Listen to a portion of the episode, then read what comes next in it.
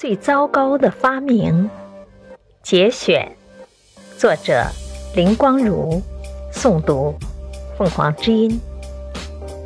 在一次名人访问中，被问及上个世纪最重要的发明是什么时，有人说是电脑，有人说是汽车，等等。但新加坡的一位知名人士却说是冷气机。他解释。如果没有冷气，热带地区如东南亚国家就不可能有高的生产力，就不可能达到今天的生活水准。他的回答实事求是，有理有据。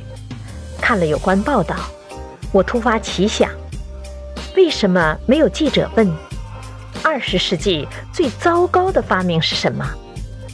其实，二零零二年十月中旬。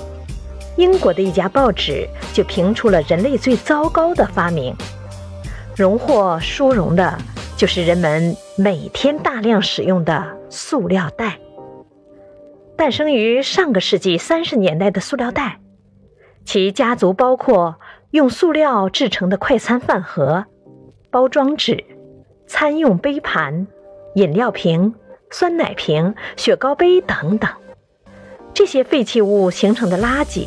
数量多，体积大，重量轻，不降解，给治理工作带来了很多技术难题和社会问题。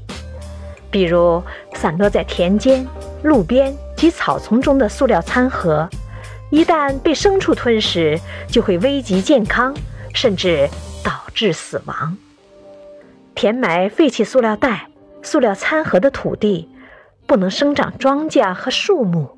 造成土地板结，而焚烧处理这些塑胶垃圾，则会释放更多的化学有毒气体，其中一种称为二五英的化合物，毒性极大。此外，在生产塑料袋、塑料餐盒的过程中使用的氟利昂，对人体免疫系统和生态环境造成的破坏也极为严重。感谢收听，欢迎订阅。